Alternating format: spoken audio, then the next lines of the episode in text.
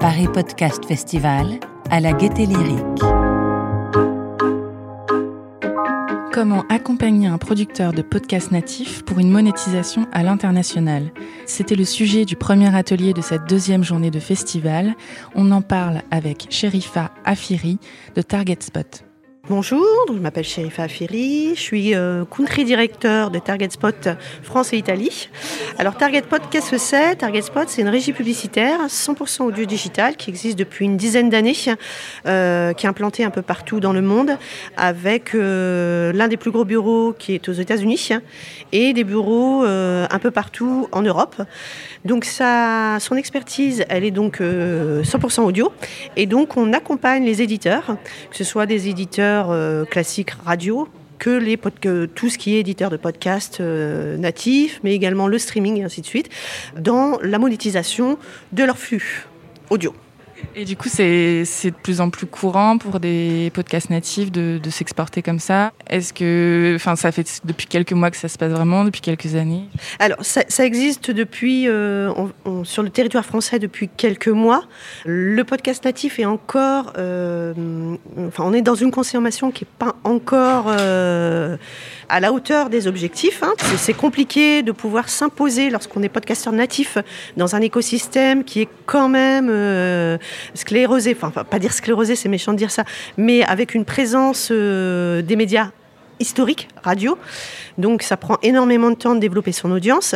Mais effectivement, grâce au digital, on a cette possibilité d'exporter son contenu et de pouvoir euh, bénéficier derrière d'une monétisation euh, globale.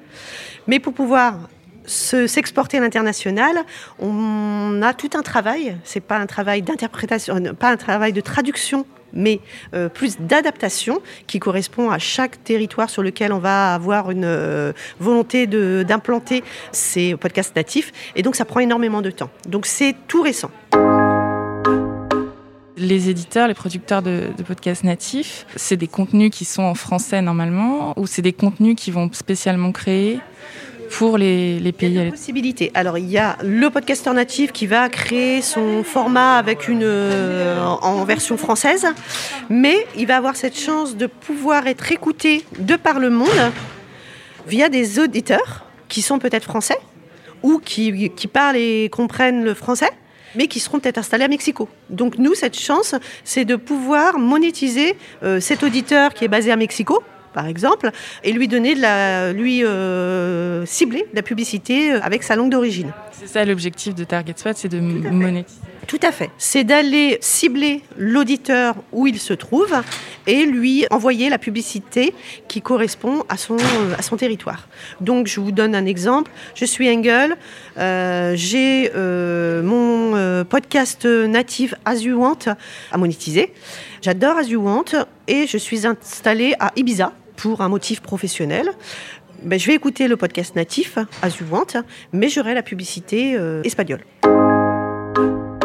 J'ai vu quelques chiffres là du coup que vous présentiez. Les États-Unis, ça a l'air euh, assez énorme.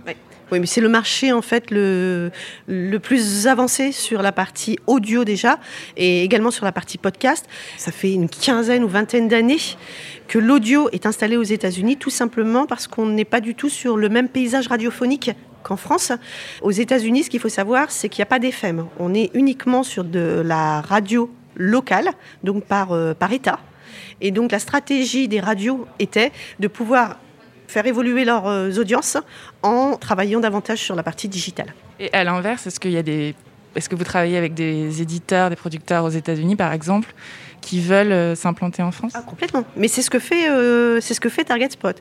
J'ai par exemple moi sur mon portefeuille éditeur des marques, par exemple SoundCloud, qui sont euh, à l'origine allemandes, qui ont été rachetées par des Américains, mais ils ont de l'audience en France. On peut prendre le même exemple, Spotify. Pareil, j'ai par exemple CBS que je vais pouvoir monétiser en France.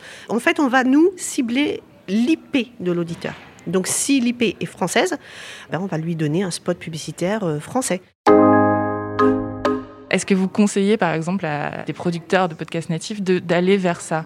Ou est-ce qu'il faut déjà quand même avoir une espèce d'implantation très française? Enfin, tout le monde ne peut pas euh, envisager de s'exporter aux, États-Unis ou ailleurs. Euh.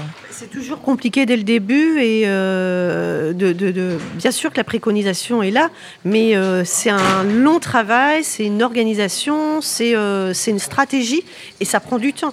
Donc effectivement, on peut être très très bon sur une implantation française, mais dès lors qu'on a des idées ou des, envies d'exportation, on parle plus de traduction mais d'adaptation et là ça prend un temps dingue. Il va falloir avoir le portefeuille euh, euh, qui va euh, de, des acteurs pour pouvoir avoir le reflet de la bonne adaptation, mais également la partie production, réalisation, distribution. Donc oui, ça prend du temps. C'est effectivement l'objectif final, mais step by step, c'est quand même mieux être sûr d'être sur le bon trend. Alors, votre voix, vous l'avez trouvée?